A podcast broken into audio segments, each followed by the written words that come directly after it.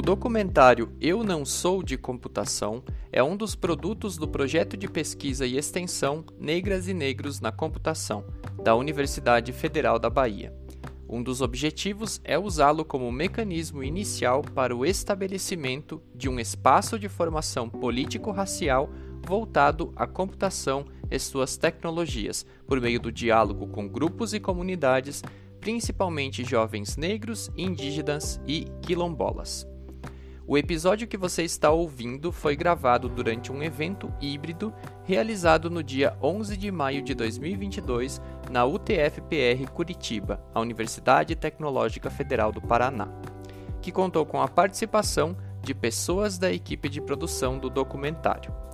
Neste encontro, foi possível aprofundar o debate e a reflexão acerca dos relatos sobre os desafios de quem tem que lidar com o racismo estrutural cotidianamente, pensar conjuntamente estratégias articuladas para a superação desses desafios e em formas de dar visibilidade a iniciativas, oportunidades e experiências individuais e coletivas para ingresso e permanência de negras e negros nas áreas científicas e tecnológicas.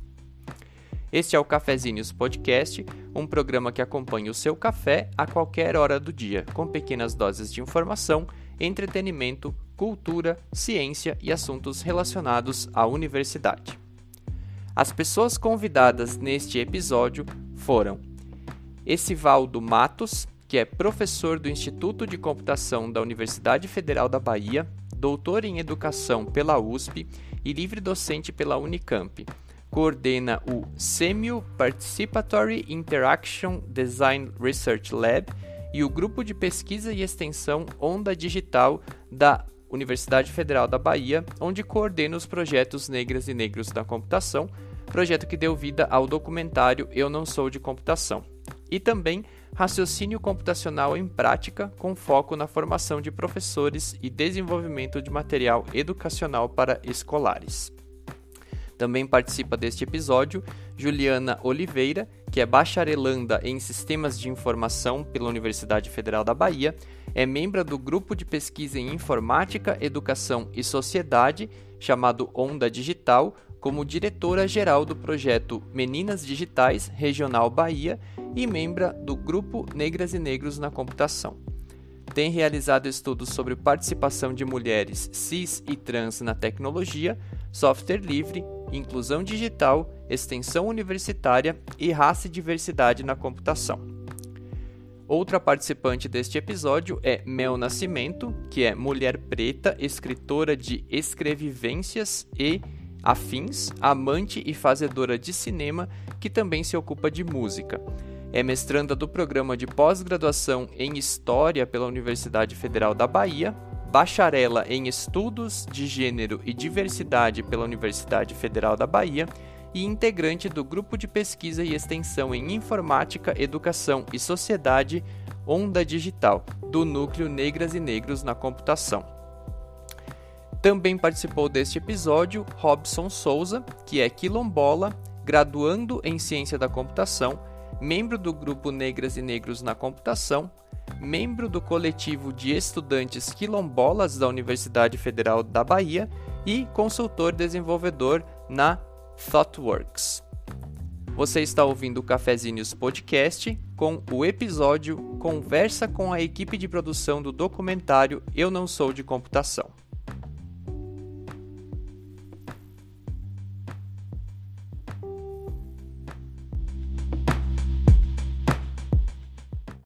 oi para vocês. Queria primeiro parabenizar o, o trabalho, né? Sivaldo, Juliana, Robson, El, né? Em todas as ordens né?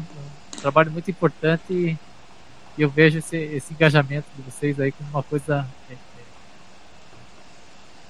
é, é, é, é um começo de algo que espero cresça bastante no nosso país, que infelizmente é um país ainda racista, né, misógino, etc, etc. Né? Então, é, parabéns pelo trabalho, né? É, acho que eu não sei se tem uma pergunta mesmo, né? Tem uma com alguns de vocês aí uma trajetória que se, se tece em muitos momentos, né? Então é bem legal de ver vocês trabalhando nisso também, né? É, nesse momento. Né? Eu queria parabenizar. Né? É, é bem legal. É, talvez pudesse comentar com alguma coisa, né? É, para uma universidade do Sul, aqui como a nossa, né? Onde a, a participação ainda é bastante polarizada, né? Não que aí, não seja, obviamente, também é, né?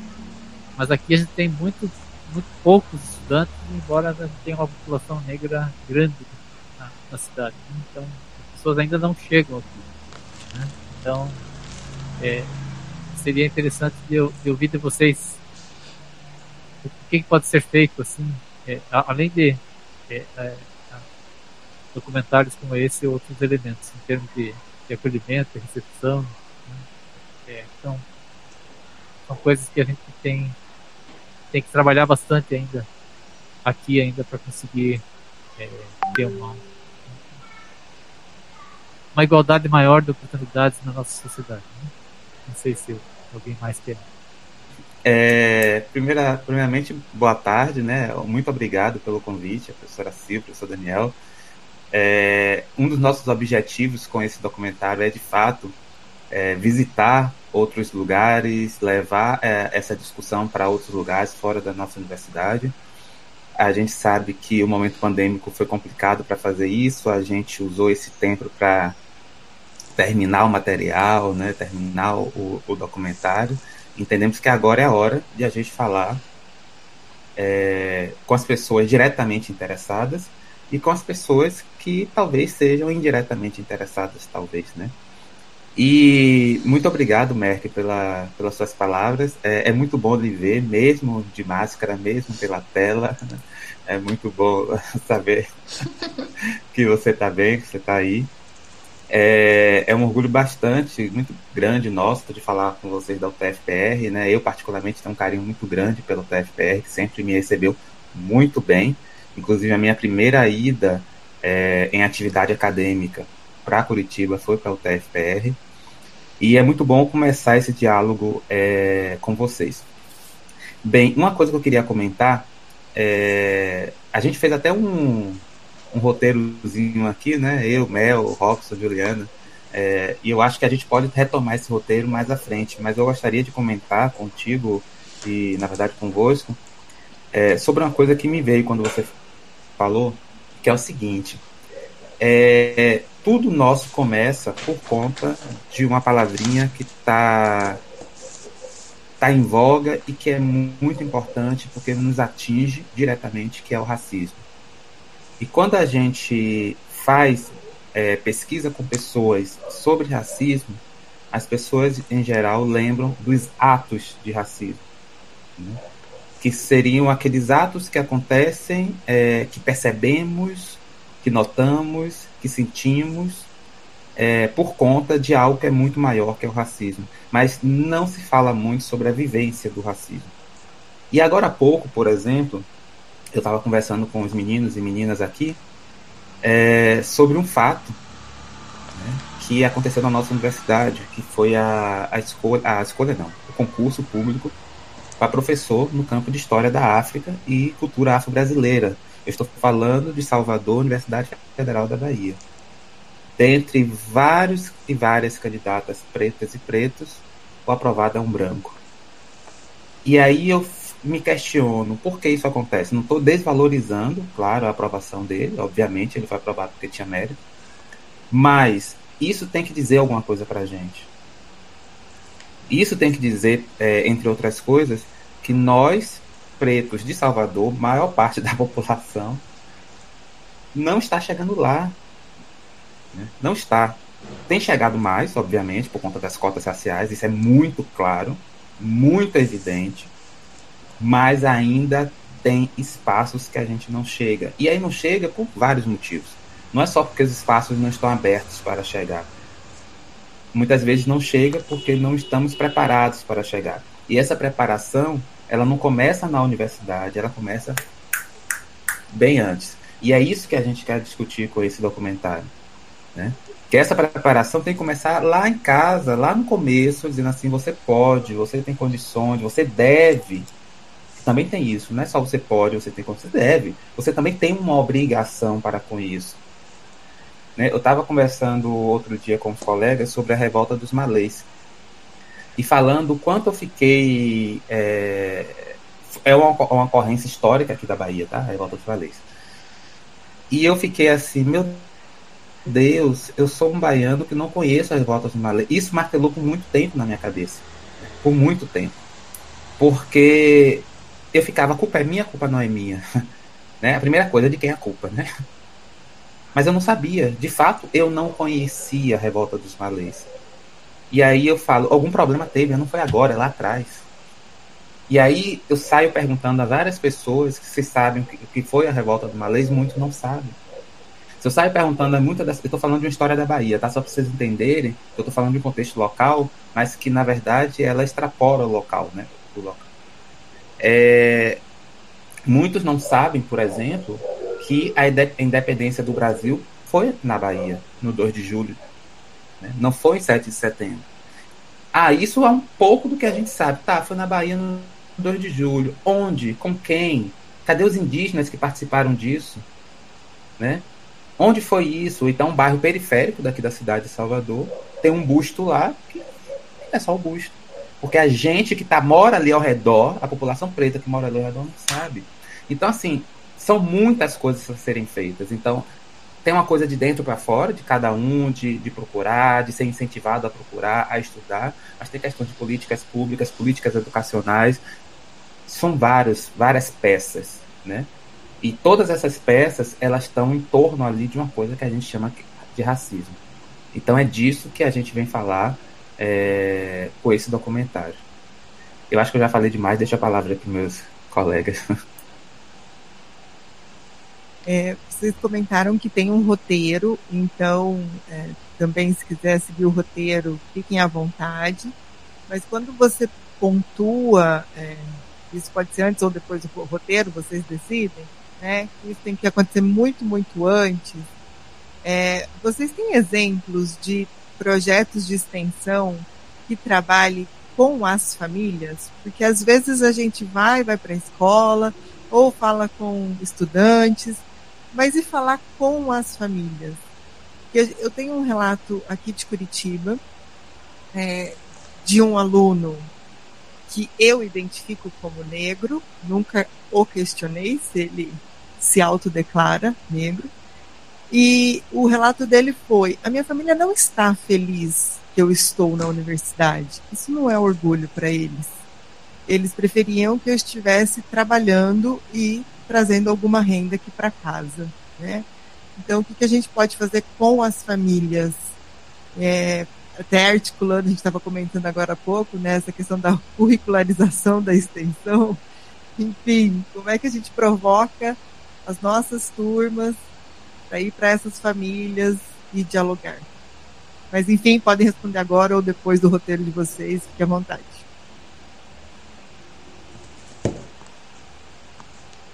Se deixar, a gente responde agora, porque a gente adora essas perguntas. Mas eu vou deixar aí com Juliana para seguir o roteiro.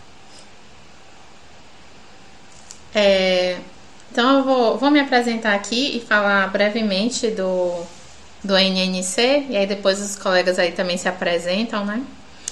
É, eu sou Juliana Oliveira, sou estudante de Sistemas de Informação na UFBA, é, integro o grupo de pesquisa e extensão Onda Digital, faço parte do Negras e Negros na Computação e também atualmente estou como diretora-geral do projeto Meninas Digitais Regional Bahia.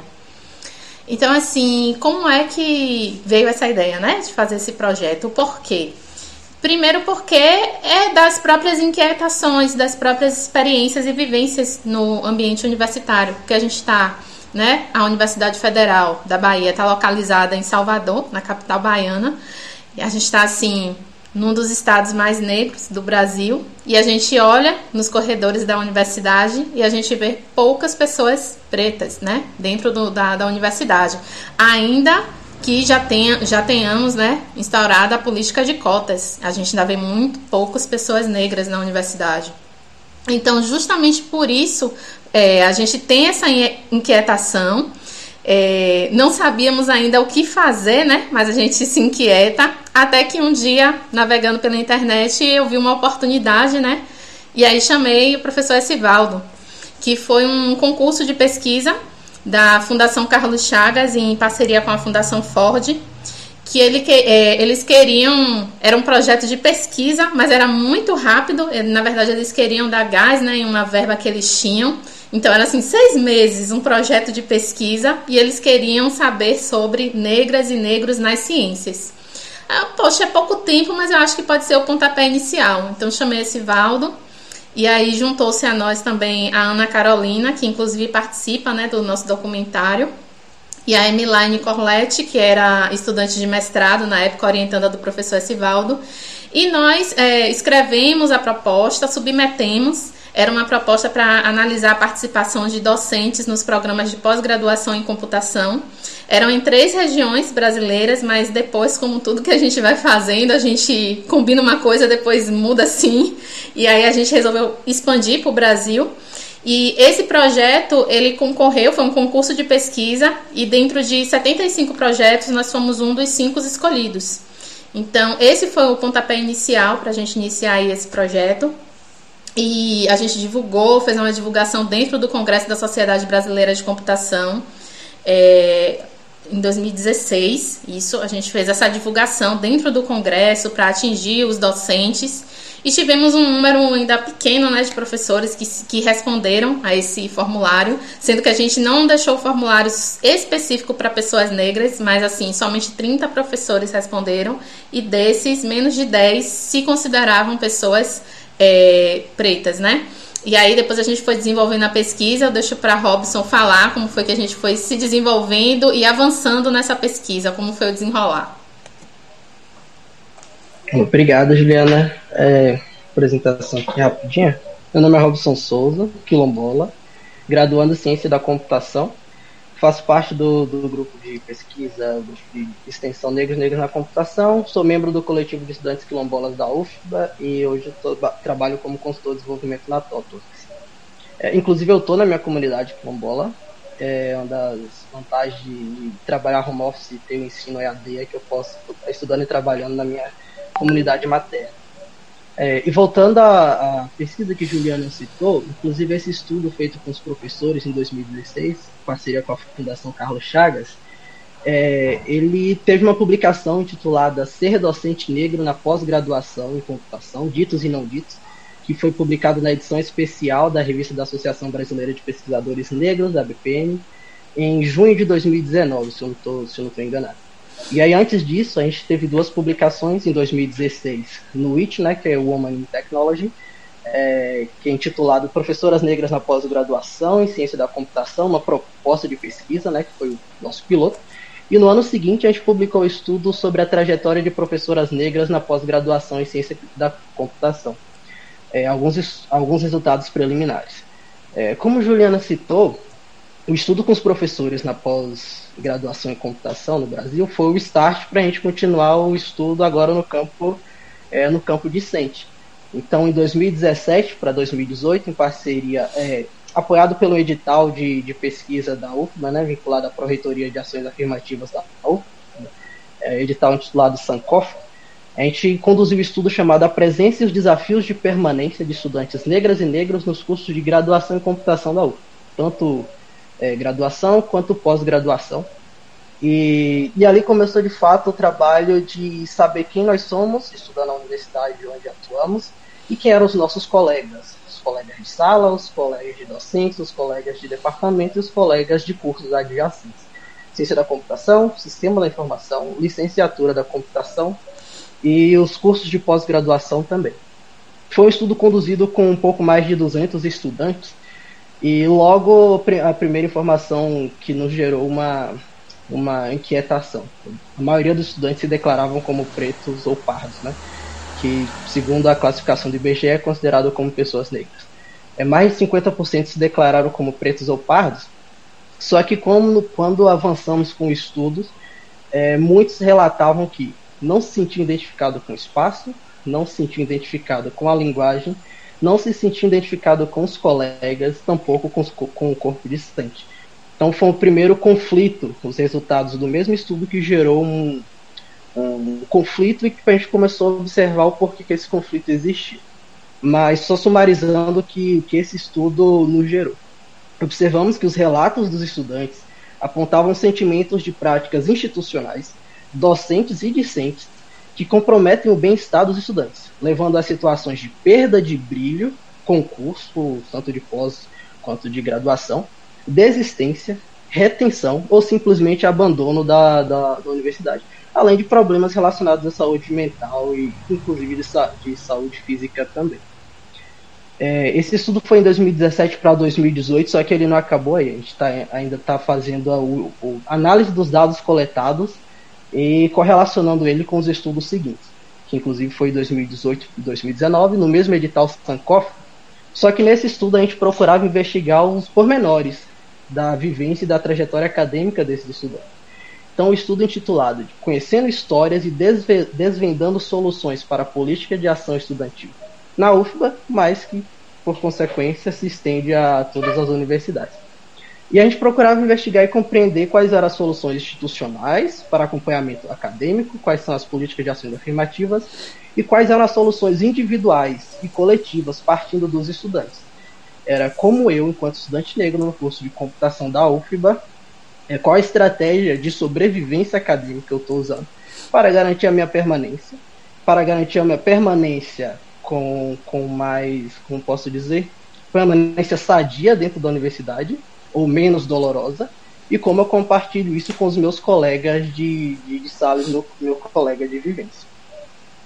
No ano seguinte, 2019 para 2020, é, partindo inclusive de relatos de outros estudantes, a gente percebeu que publicar um estudo, um relatório técnico, um artigo científico, uma publicação numa, na, em uma revista, ele não era suficiente para levar esses relatos, essas experiências e essas soluções de, é, coletivas e individuais para todas as pessoas que tiveram como público público-alvo do NNC e público-alvo do, do nosso estudo, que eram as pessoas que ainda não estão na universidade, ou as pessoas que não se envolviam com pesquisa ou extensão à época. Então, tipo, um relatório técnico não era o suficiente para ser geral, não era generalista. Então surgiu a ideia de fazer algo mais, algo que fosse um, uma ação transgressora dentro do Departamento de Ciência da Computação e, por assim dizer, no, na forma de divulgar a pesquisa científica em si do nosso grupo.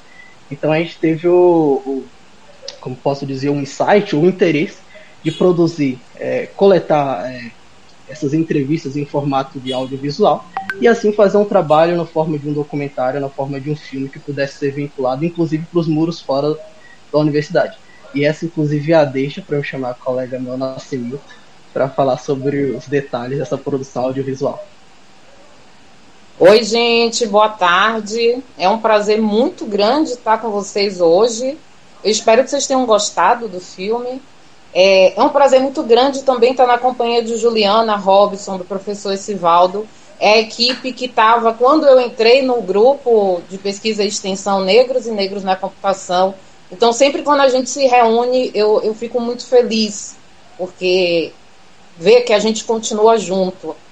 Eu entrei em 2017 no Negras e Negros na Computação para fazer uma pesquisa que ia se encerrar em 2018, já estamos em 2022 e firmes e fortes. E, enfim, a, a ideia do filme veio como uh, ampliação do que a gente fazia ali naquele espaço acadêmico. A gente precisava mostrar para mais pessoas, a gente precisava falar com mais pessoas, para além da academia. E assim, nós tivemos muitas ideias de como nós íamos desenvolver esse filme para que se tornasse um filme interessante. E, e ficou muito claro, muito definido, muito escuro, na verdade, que a gente precisava dos relatos das pessoas que a gente estudou. E que a gente queria que vocês também ouvissem o que essas pessoas tinham para falar. Porque pessoas negras, elas são diferentes, isso é óbvio, mas elas têm vivências em comum. O racismo ele, ele coloca a gente em um lugar muito igual e acha que todos nós somos a mesma coisa. Então, as experiências dos nossos entrevistados também eram as nossas experiências é, na academia, enfim, na nossa vida em geral. Isso começou a, a criar muita, muito debate entre a gente, como pessoas de lugares tão diferentes podem ter histórias tão parecidas, como é que a gente conseguia ter pontos muito similares de vivências. E aí a gente precisava falar sobre isso. E aí se pensou num filme mais de ação, uma coisa para chamar muita atenção do público. E eu lembro que eu sempre ficava nessa ânsia, a gente precisa de ação, a gente precisa de uma coisa que mexa com as pessoas. E no decorrer do processo, eu fui entendendo que o filme era um filme de relato mesmo. É um filme que tem aquela tela preta que demora um tempo para causar um mal-estar mesmo em quem está assistindo. Ai meu Deus, acabou, não acabou, tem uma próxima coisa. E aí entra a narração. É algo para você ficar pensando e ficar analisando e entender que o que a gente traz em relação a essas vivências não é uma história que a gente conta, que a gente criou. Isso é real. A gente vive isso 24 horas por dia. Seja entrando numa loja, seja com o olhar estranho de uma pessoa, seja com um mal-estar, com a sua que sua presença causa em algum ambiente onde você comumente não é visto. São 24 horas, gente. A gente só não sabe que horas vai acontecer, mas acontece sempre. Então a gente precisava falar com vocês, a gente precisa falar com as pessoas sobre isso. E é nesse formato mesmo, é, é, relato. Foi um processo longo que a gente começa em 2018. A gente conseguiu finalizar final do ano passado, teve a pandemia, a gente teve muito medo de que acontecesse alguma coisa com algum de nós, com os familiares. Foi um processo muito pulsante, muito intenso e que e que eu acho que até hoje produz reflexos nas nossas vidas, por incrível que pareça terminou, mas não acabou, sabe? É, a gente ainda tem muita coisa para falar. Talvez um filme de com mais ação assim venha no futuro, não sei se vocês, meus colegas, concordaram. Mas no momento a gente precisava relatar, a gente precisava que vocês ouvissem essas pessoas. E eu espero que vocês tenham entendido essa mensagem. Eu esqueci de me apresentar, eu sou Mel Nascimento, sou estudante da pós de História. O Negras e Negros na Computação tem tem estudantes de vários cursos, tem de arte, tem de arquitetura, e tem pessoas não negras também, porque a gente acha importante agregar sempre. Agora a gente quer abrir um processo para quem quiser entrar, quem quiser somar, porque a gente acredita na parceria, sim, de, de quem quiser ser parceiro e de quem está com a proposta de coração aberto. Eu estou muito feliz, eu sempre fico muito feliz quando a gente aparece para falar do filme e tem gente assistindo. Agradeço a oportunidade. Então, é... eu fico muito feliz quando vejo essa, esse pulsar de mel. Eu vou contar uma coisinha aqui que eles não contam, mas eu sempre conto. É... Nossas reuniões para analisar os dados da pesquisa com os professores eram reuniões muito eram tensas, mas não negativamente, sabe? Eram tinha muita emoção porque cada entrevista com o professor, com a professora, trazia um pouco de nós, né? E sempre tem alguém que terminava chorando. Eu era quase um deles sempre, mas assim, sempre tinha outros que se emocionavam muito, porque como o Mel falou, são histórias que são nossas, né? E mas tem uma coisa que foi muito importante, foi numa dessas reuniões em que a gente, a gente fazia de certa forma uma terapia coletiva, é que Mel falou assim, é, não sei se eu estou viajando, né? mas se eu estiver viajando, vocês me falam. Né? Será que não dá para fazer um filme? Né? Então, assim, eu gosto de contar isso porque foi, foi dessa cabeça que surgiu a ideia, né? E a gente assumiu né? a, a loucura junta, né? juntos. E chegamos nesse resultado que vocês assistiram. Tá? Então, muito importante. Mel entrou em 2017 como aluna de graduação no curso de bacharelado em diversidade de gênero, concluiu o curso, já entrou no mestrado, daqui a pouco está saindo do mestrado, mas continua com a gente, né? É muito bacana. Outra coisa importante também de falar é que a gente tem outros membros que não estão aqui. É, como o Mel falou, tem estudante de arquitetura, de artes, né? Arte mais voltado para o teatro, é, tem de comunicação, então tem estudante de várias áreas e tem uma estudante que é que é branca, né? Que pra gente foi muito interessante tê-la, né? É, no grupo, tê-la e ter no grupo, né? Porque ainda está no grupo. Bem, é, me apresentando, acho que eu não fiz isso, talvez a, as pessoas já falaram, mas esse, meu nome é Esivaldo, esse nome um tanto diferente mesmo. É, sou professor do Instituto de Computação, instituto recém-criado aqui na UFBA.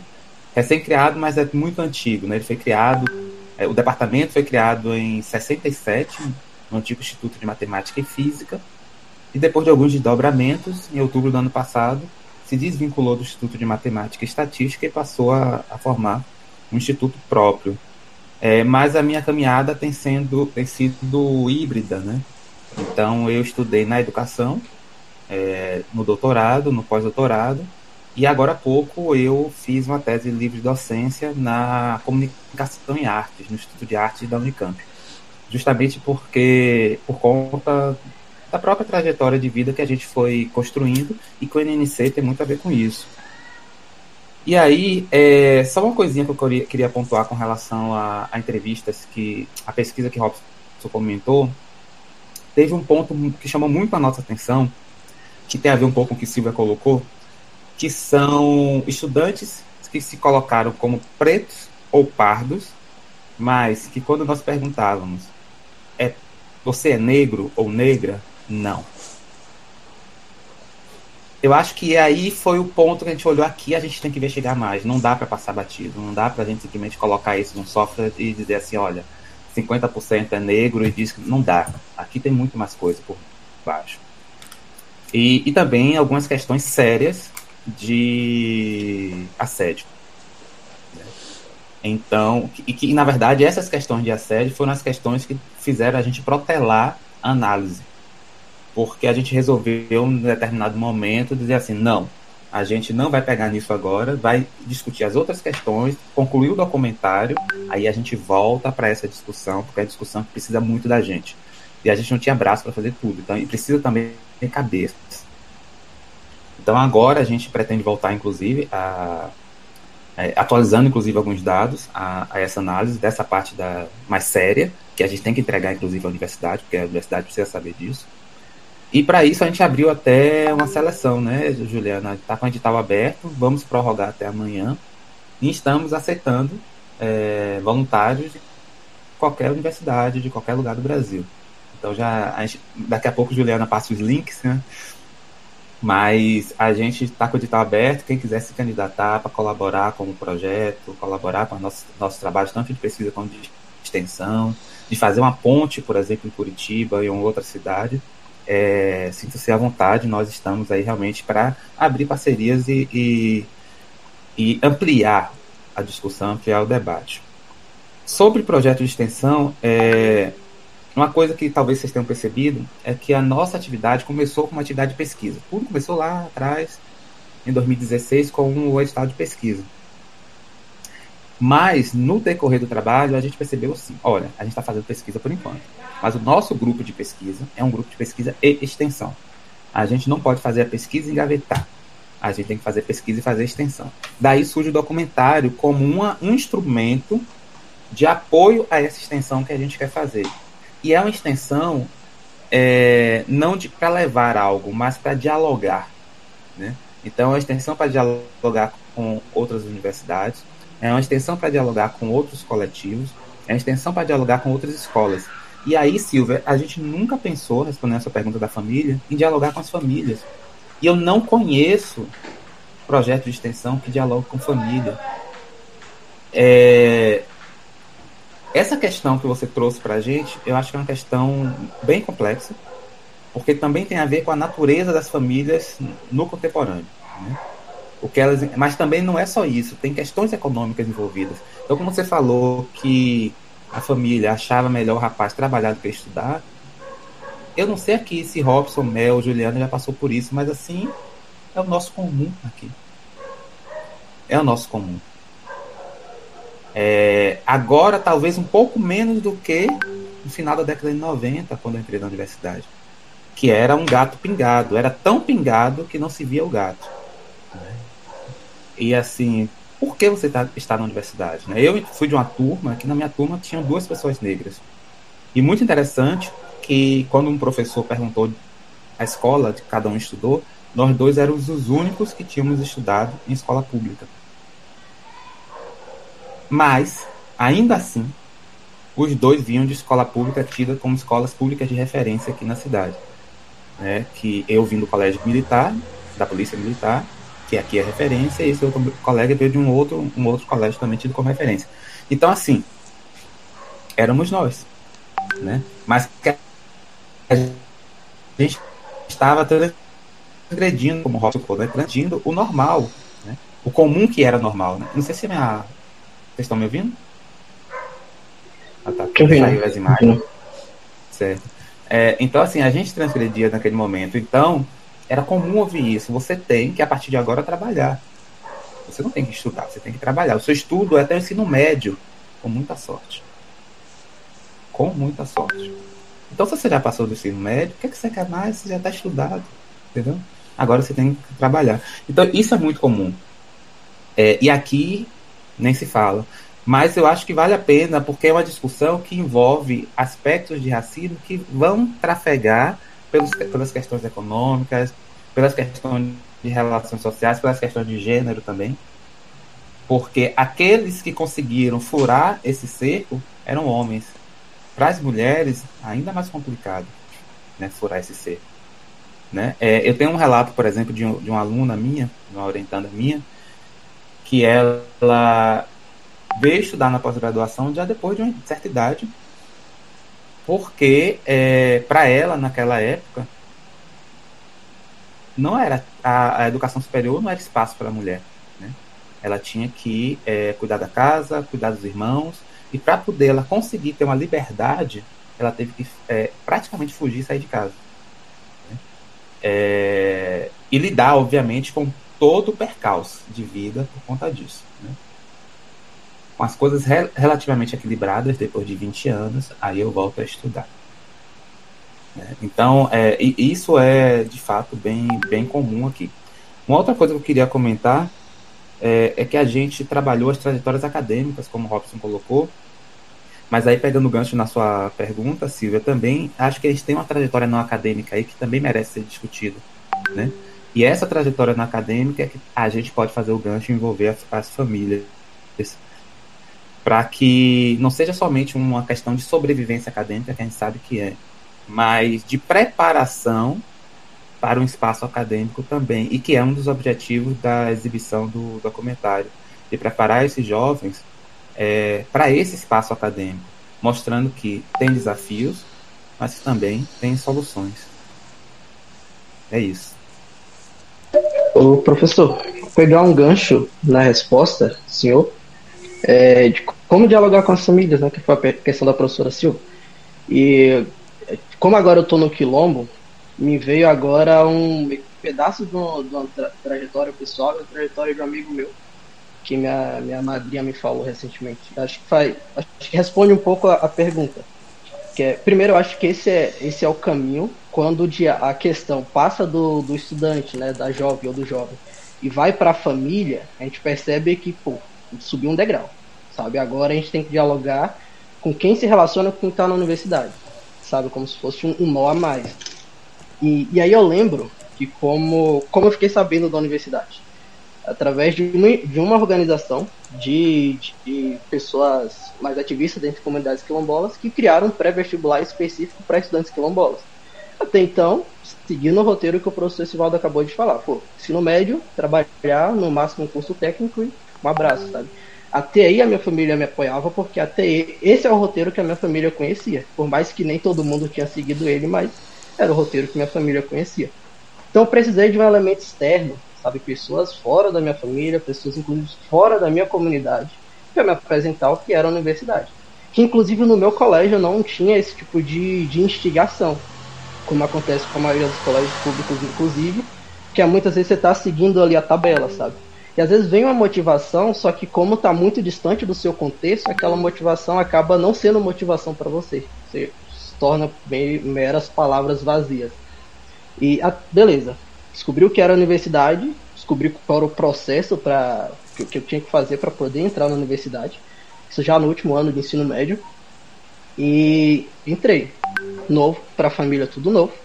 Para minha mãe, te apoio porque você está dizendo que é bom, mas até então não sei bom porquê, nem quanto tempo você vai ficar fazendo. E sempre volta, pô, será que não está na hora de tipo, família? Será que não está na hora de buscar uma fonte de renda mais estável? Será que não está na hora de estar tá carteira assinada? Enfim, tudo que, que padrão que a gente costuma, costuma ouvir. É, só que o, o fato curioso agora é que semana passada o reitor do campus da Universidade Federal da Bahia aqui em Vitória da Conquista, porque ela tem um, tem um campus da Universidade Federal aqui, veio na minha comunidade é, com alguns professores para dialogar com as famílias e quem trouxe o, o reitor aqui foi um estudante de medicina aqui da universidade. Só que eu lembro quando esse estudante de, de medicina, que é Kleber, o nome dele, acho que ele estava no primeiro ano, ele me perguntou o que era a universidade, como fazia para entrar e qual era o processo porque ele queria fazer medicina na UF. É, dialoguei com ele.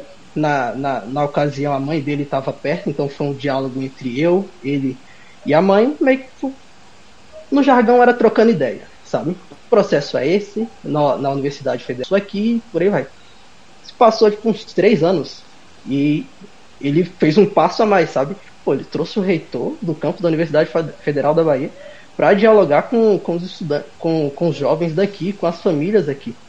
Então, esse é basicamente esse trabalho de, de griot, trabalho de boca a boca, é o que move muito dessas informações. Porque para a família sempre vai ser novo.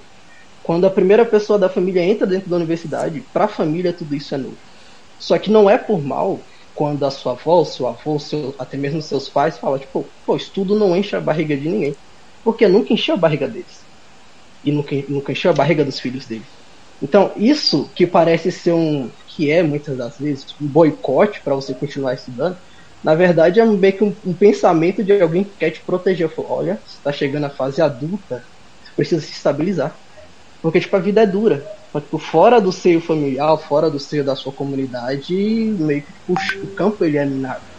Só que aí precisa, e é o, o processo acho que mais natural, que alguém da sua família chega, o estudo enche a barriga, tá enchendo o meu, tá enchendo da minha prima, tá enchendo do meu primo e vai encher dos meus filhos. É como se quebrasse o ciclo, sabe? Você tá vendo aquele ciclo vicioso tipo, pô, para na quarta série, que hoje não é mais quarta série, mas eu não lembro qual é o nome exato. Para na oitava série, para no terceiro ano, para no curso técnico, para no, no pós-doc, se você quiser. São sempre oportunidades, nunca roteiro, sabe? Nunca um roteiro definido. Não. Pra você se dar bem, faça uma graduação e aí você vai estar ok. Se você quiser ser melhor do que isso, faz uma pós-graduação. E o, o diálogo é sempre: você tem a oportunidade de fazer uma graduação. Se quiser parar no ensino médio e seguir uma outra trajetória, ok também. Mas para você e para sua família tem que estar aquele, aquela oportunidade. Eu quero seguir o caminho da esse outro caminho que me apareceu e ok. E por que, que eu falo isso? Tipo, é o processo natural e agora a gente tem que buscar conversar com jovens que estão dentro da, das universidades para saber, qual, inclusive, qual é a melhor forma de dialogar com as suas famílias. E aí um outro relato. É, quando a gente estava tentando fundar o coletivo de estudantes quilombolas na UFBA, eu não lembro exatamente o ano, é, mas tipo, várias pautas. A gente precisa cuidar das questões afirmativas junto à pró-reitoria de graduação. A gente precisa sentar com o reitor e falar que esse edital não serve, não, não atende às nossas demandas. A gente precisa levar a universidade para a comunidade. E aí chegou no ponto, tá? A gente vai definir uma única forma da universidade chegar na comunidade. Só que a gente tem aqui pelo menos umas 20 comunidades quilombolas espalhadas pela Bahia, que não é uma, um modelo único de comunidade. Não tem um padrão de família, sabe? Por mais que são comunidades quilombolas, há laços identitários que ligam todas elas, mas elas não são únicas. Tem comunidades marisqueiras, tem comunidades do sertão, tem comunidades com matriarcas, tem comunidades com patriarcas, tem comunidades que a religião oficial é de matriz africana, tem comunidades que não. Então, qual é a forma de eu chegar para presidente da associação? Então, a gente começou um, grande debate, é, e a gente saiu de lá dessa, da discussão não há forma única de chegar. O melhor jeito de chegar é tipo, o estudante que está ah, dentro da universidade, ele faça difundir o, o, o conhecimento lá, sabe? E o porquê que esse pensamento surgiu? Porque todo mundo começou a relatar, ah, olha, olha, eu vi um pesquisador de tal universidade, que foi na comunidade, fez um estudo antropológico, um estudo histórico, por não sei quantos meses, depois nunca mais eu vi. Isso com muita recorrência, principalmente os quilombos mais antigos, né? Ou que participaram de, das principais revoltas. Começou a gerar, gerar uma espécie de desconexão. Eles só vêm aqui, pegam e voltam. Só vêm aqui, estudam e saem. Só vem aqui, sai, a gente não sabe nem exatamente o que produz. Então gera uma certa. Eles não são nossos, acostumamos a ser objeto de pesquisa.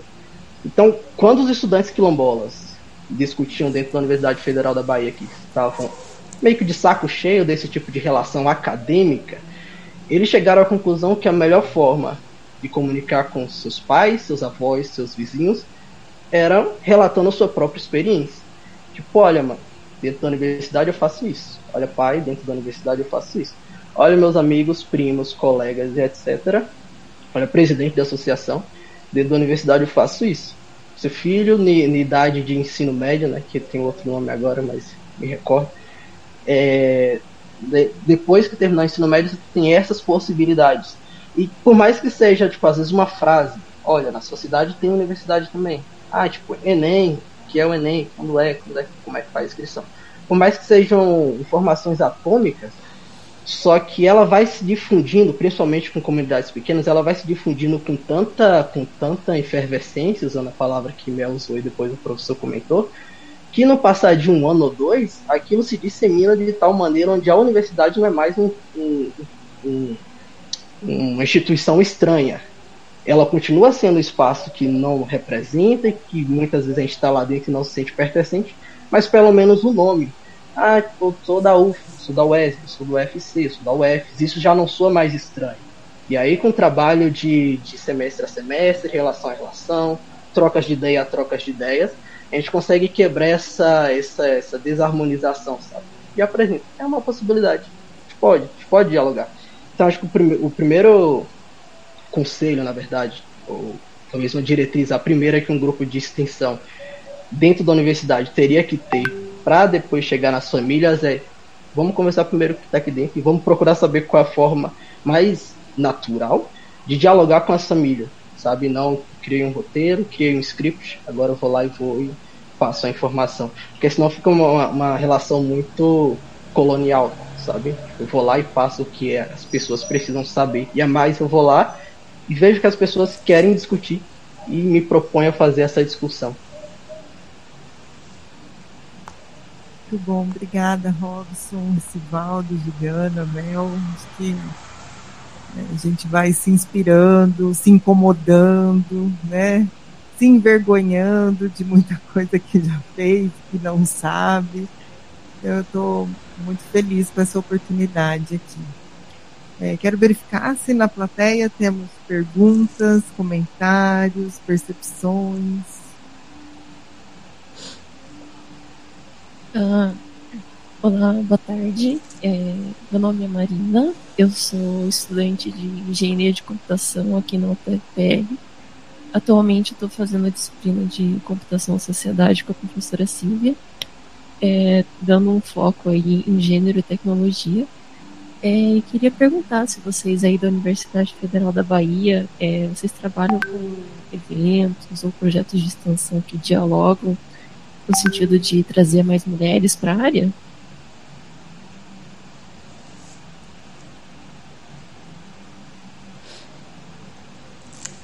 É, acho que eu posso responder essa.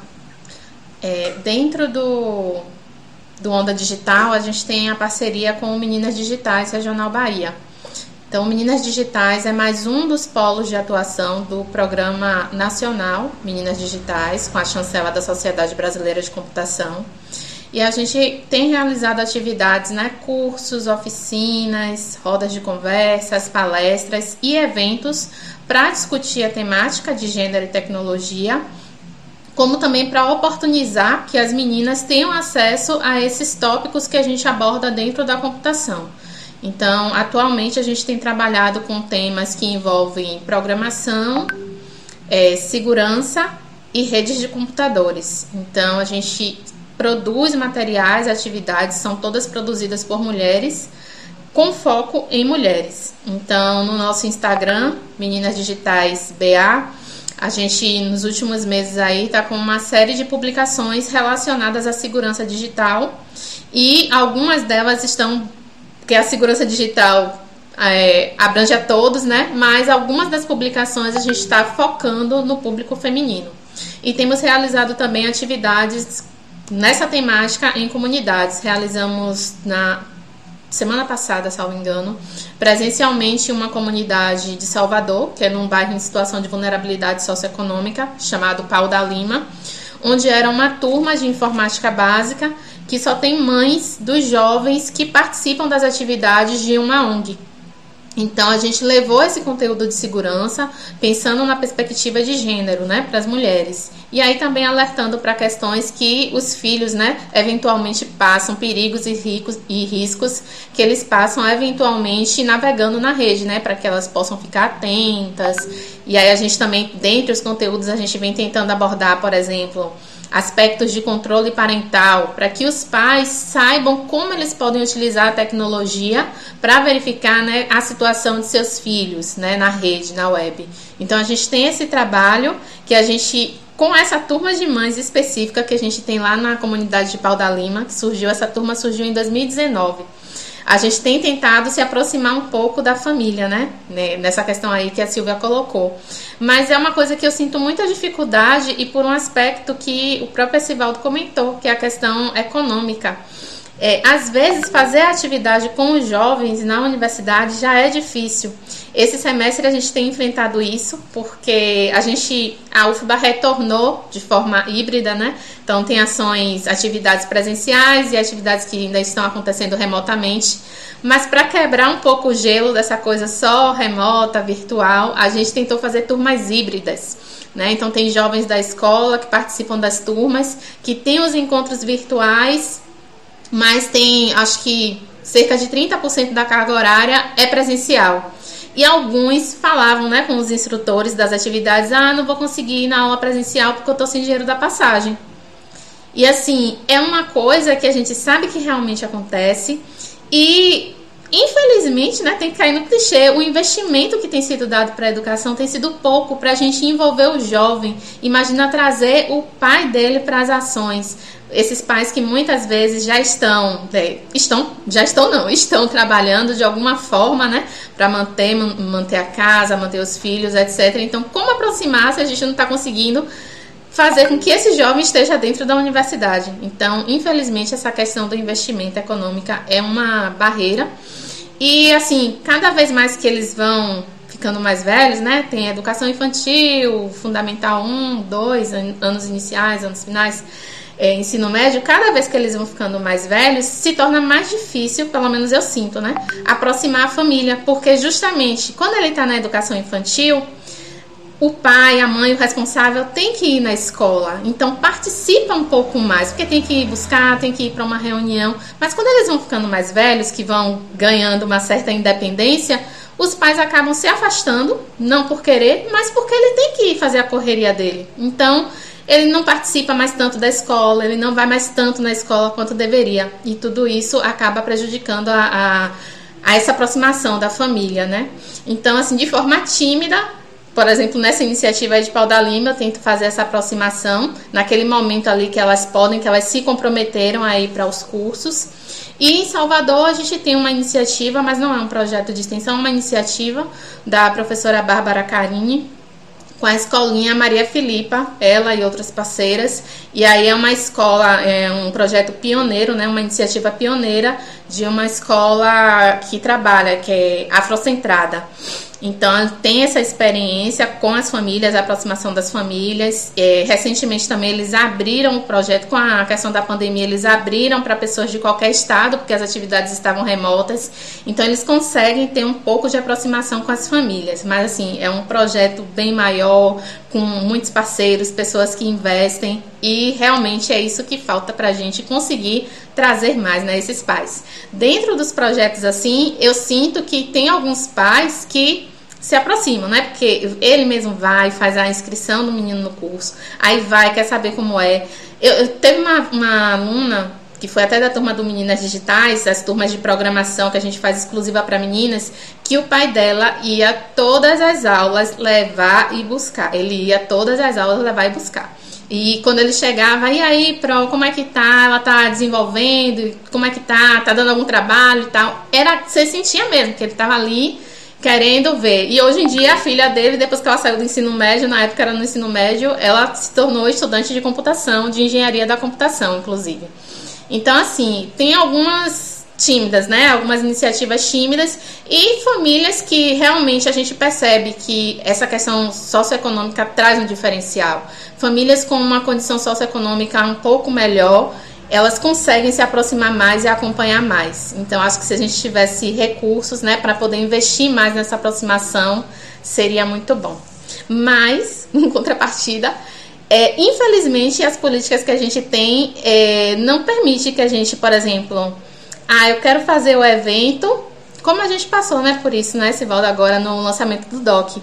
Uma das nossas convidadas tinha uma, uma bebê de colo. Então, é claro que se a gente está convidando ela para participar do evento, é claro que a gente tem que dar uma assistência, algum tipo de infraestrutura para que ela possa participar, trazendo a filha dela, é, um companheiro ou uma pessoa que vai ajudá-la com a criança. Mas se a gente coloca isso numa proposta, né, de um edital, dizendo que a gente vai financiar alguma coisa dessa, é capaz do projeto ser recusado. Então a gente quer fazer, mas está sendo difícil nesses, nesses quesitos.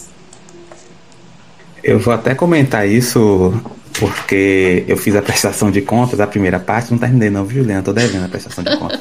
falando aqui publicamente, mas vou terminar essa semana. É, e a, me ligaram e falaram, olha, você não pode colocar isso aqui não. Mas é a, bebê, é a criança, que não era mais bebê, acho que tinha dois anos de idade, né? Não é mais considerada bebê, tinha uma coisa assim. É, não pode colocar não. Você vai ter que colocar de uma outra forma. Eu achei isso muito interessante, eu estou usando a palavra bem, bem tranquila. Porque deveria ser regra, né?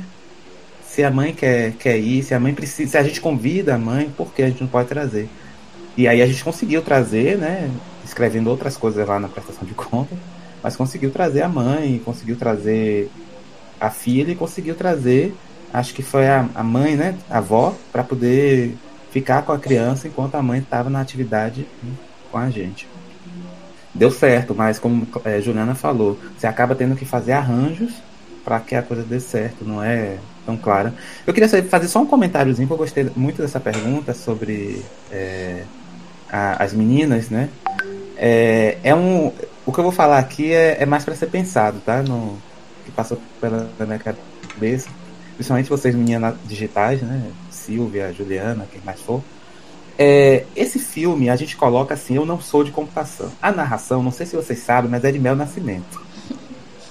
É ela que começa o filme e a explicação de ela não ser da computação, começando não sendo né, da computação, do bacharelado em gênero, da Faculdade de Filosofia e Ciências Humanas, e que termina o filme, eu sou sim de computação. Eu gostaria de usar isso para a gente refletir um pouco quem são essas meninas e mulheres digitais? Né? Será que as meninas e mulheres digitais são aquelas que vão programar, são aquelas que vão fazer engenharia da computação, ciência da computação, qualquer outra computação? Ou será que essas mães que passam né, por essas atividades, como Juliana colocou, né, é, relacionadas ao uso da tecnologia, ao uso da computação, também não são mulheres e meninas digitais?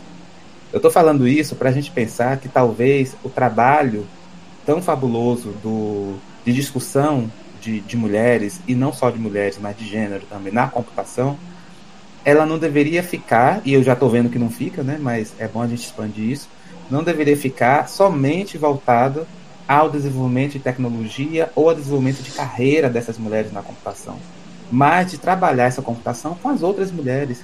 Né? Eu, eu fiquei muito emocionado hoje pela manhã quando eu vi os posts novos da, do Meninas Digitais. É, eu comentei com Juliana que eu achei muito bonito, porque eu comentei rapidinho, mas assim, é mais que bonito.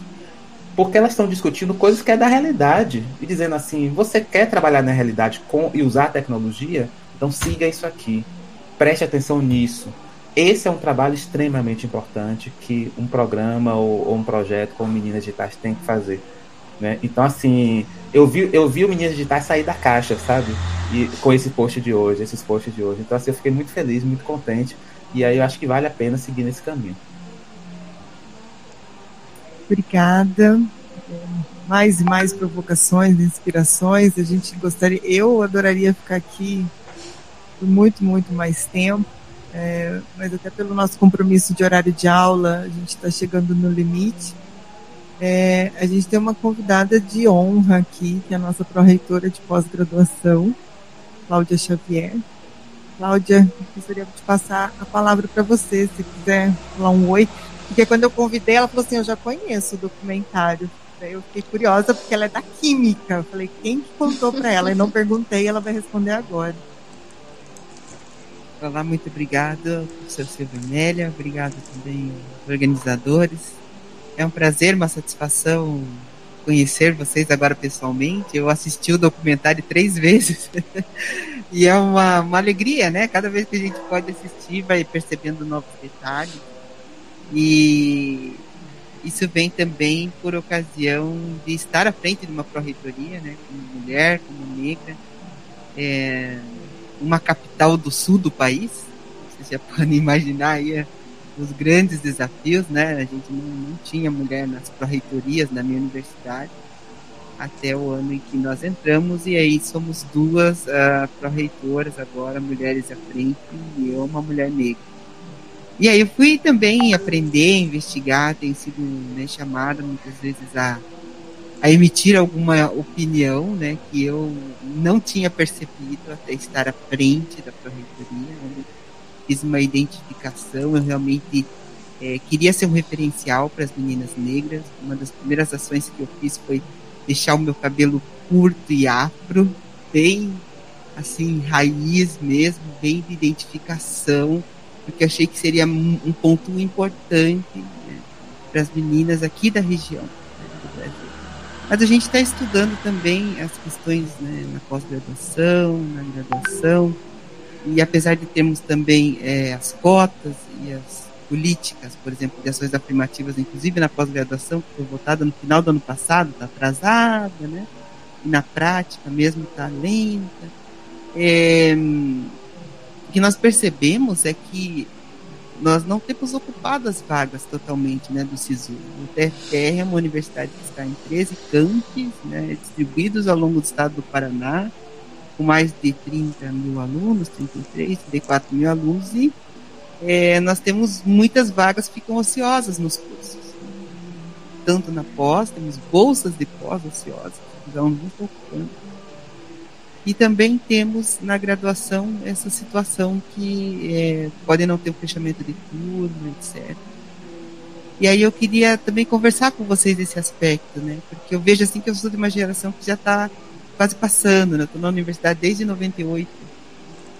Estudei lá nos anos 90, química, nos anos 89, técnica em química. Mas está vindo uma nova geração, né? Uma geração um pouco mais misturada, um pouco mais, assim, sem uma definição muito clara né, do que é. E muito. Como é que eu vou dizer para vocês? Influenciada por é, essas situações, por exemplo, de estar na mídia, de não vir para academia, de que a universidade não serve. Então, nós estamos aqui defendendo que a universidade, a academia, é um caminho né, é próprio onde o negro pode ocupar, pode estar, pode participar e, e pode liderar, pode estar à frente na gestão, inclusive, é nesse ambiente.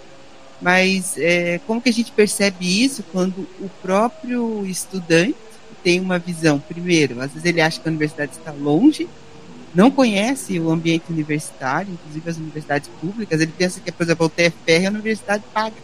Não sabe quanto paga para estudar lá. Não conhece a universidade. A universidade parece que é um mundo à parte às vezes tão distante que ele acha que ele não tem como chegar, né? Eu trabalhei no programa de pós-graduação de formação científica, tecnológica e educacional, e os alunos eles se viam totalmente distantes da, da universidade. O aluno estava lá no ensino médio e o professor incentivava, vamos lá para o TFE, vamos estudar lá para gente, vamos fazer é, entrar na universidade, né? Tanto, todo mundo né, ansiaria por isso. O aluno diz, não, mas eu, é difícil ou está longe, ou é um outro universo.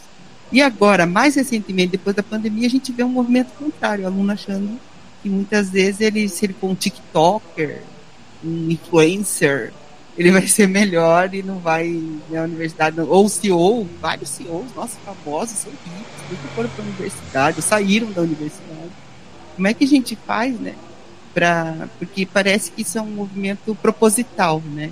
para seguir mantendo essa diferença que a gente sabe que existe no nosso sistema educacional e formativo também. Então, queria ver como é que vocês percebem esse movimento também em tempos recentes de isolamento, né, por parte do próprio estudante desse ambiente que pode é um mundo de conhecimento que é deixado à parte, que não é valorizado muitas vezes É, e é uma coisa temporal. Com o tempo, todos vão se dar conta de que perderam aquele momento, perderam aquele, aquela oportunidade, né, se não fazem no seu tempo devido. Então, eu primeiro quero agradecer aos organizadores, agradecer vocês, é uma honra conhecer vocês, cada um, a Mel em especial, né? E, e o professor que está à frente aí liderando essa equipe. Desejo sucesso, contem sempre conosco. E a UTFR está sempre de portas abertas para vocês, tá bom? Muito obrigado pelo convite, professora Silvia. Obrigado, professora. É, eu queria comentar só o seguinte: é, o conhecimento tem ficado, tem sido algo, conhecimento de uma forma geral, né? É, que tem sido deixado de lado não, não tem se dado importância né, à construção de conhecimento de uma forma geral. É, isso, inclusive, também tem relação com as famílias. Né? É, eu acho que precisa ser investigado para a gente tomar ações mais, mais, eu vou usar a palavra até forte, mais contundentes, né?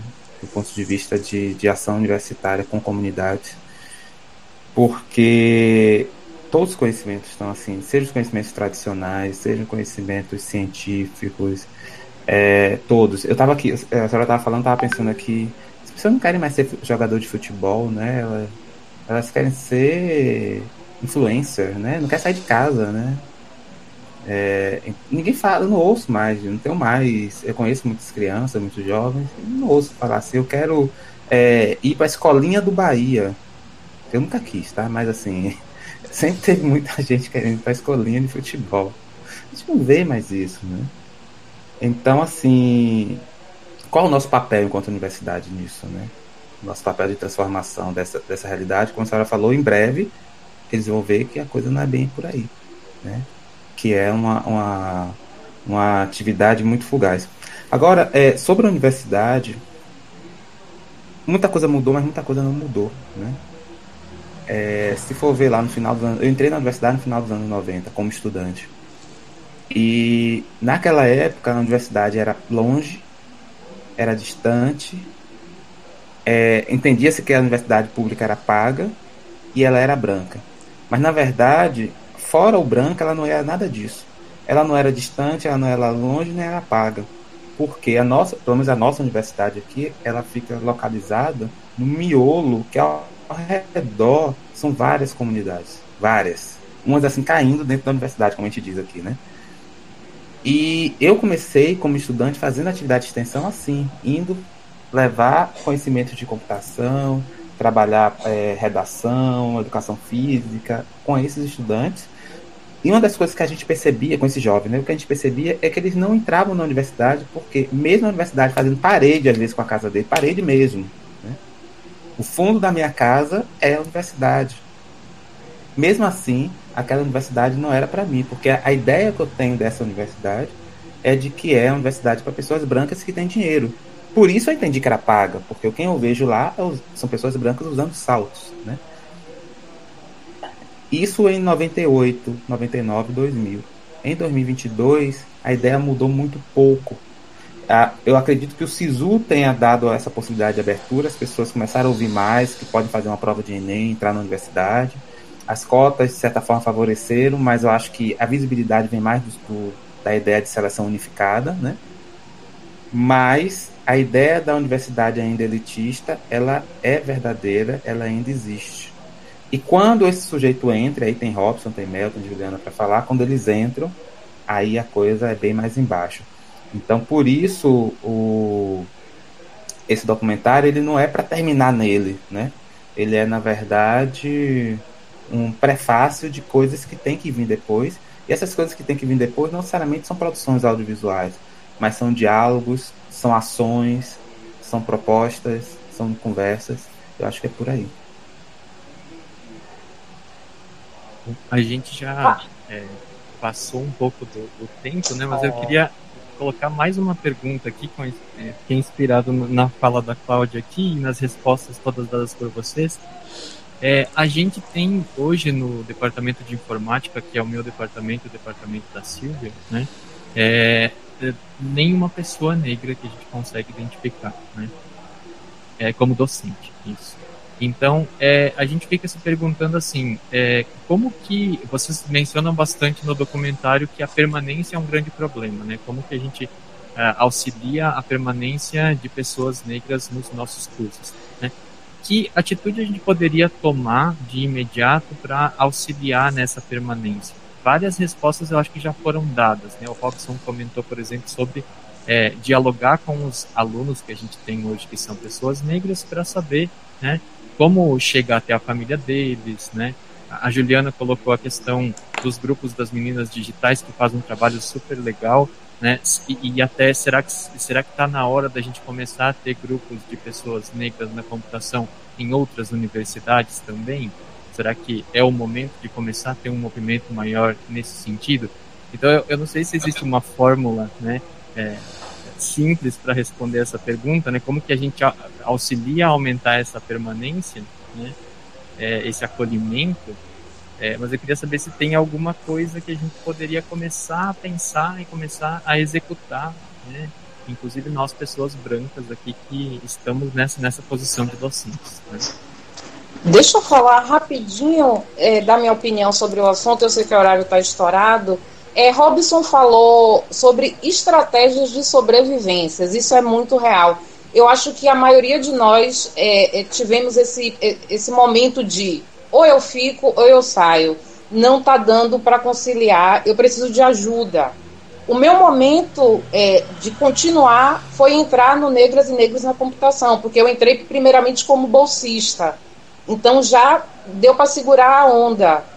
Agora sim, Cada caso é um caso. A gente precisa saber como é que a gente vai fazer para ouvir essas pessoas, para atender essas demandas. Elas são muito específicas. Tem gente que realmente mora muito longe. Então, estuda à noite, dá um certo horário, fica difícil acompanhar a aula. Tem que voltar. Às vezes não está na região metropolitana, às vezes a pessoa mora no interior. São questões muito particulares e eu acho que a gente precisa sim de uma ação mais ampla para poder ouvir essas pessoas, porque existe uma, uma, uma desistência, um processo de desistência triste. Você vê, eu tive colegas, a minha turma de gênero e diversidade começou com 40 alunos, cinco se formaram. Cinco se formaram. E isso foi de uma tristeza muito grande, porque é um curso cheio de informações.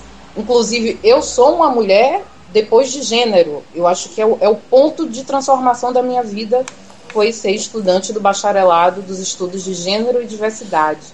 Então, eu acho que é, um, é algo muito rico e eu fico muito triste que meus colegas não conseguiram concluir. E é, isso, na minha memória, é muito vivo. Demandas específicas de grupos, grupos específicos. A gente precisa ouvir muita gente. Eu acho que o ponto é esse, para começar. Perfeito. É, temos mais alguma colocação? Acho que Acho que a Mel colocou um ponto muito interessante, né? O de escuta. Então, talvez essa ausência de questionamentos aqui, eu vou interpretar como tá todo mundo numa escuta ativa. E a escuta ativa, é, às vezes, ela demanda tempo para a gente conceber uma resposta, um outro questionamento. E já fazendo uma ponte, né, que no Congresso da Sociedade Brasileira de Computação a gente vai ter um painel sobre essa pauta no workshop sobre educação e computação, junto com o workshop de mulheres na computação. Então, acho que também é um movimento para a gente ampliar esses espaços de debate. É, e aí, nesse, que eu vou deixar o gancho de convite para as pessoas irem, né, Esivaldo? Porque o Esivaldo pontua, trouxe isso para mim. Isso é uma responsabilidade de currículo, inclusive, a gente trabalhar né, a pauta de pessoas negras na computação. Então, é, a, a, Mari saiu daqui, mas a gente manda um recado para ela, nossa coordenadora de, né, de sistemas de informação, de como que a gente está contemplando isso em sistemas de informação.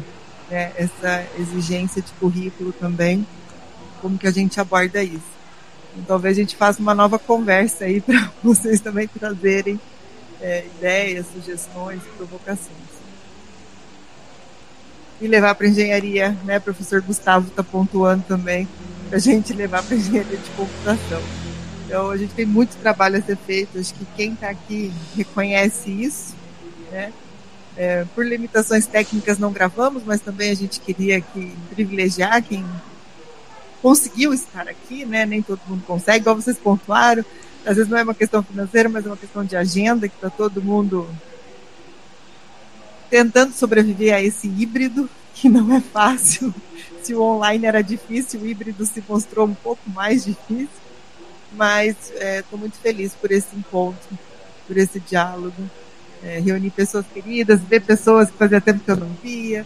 Então, obrigada, gente. Muito obrigada.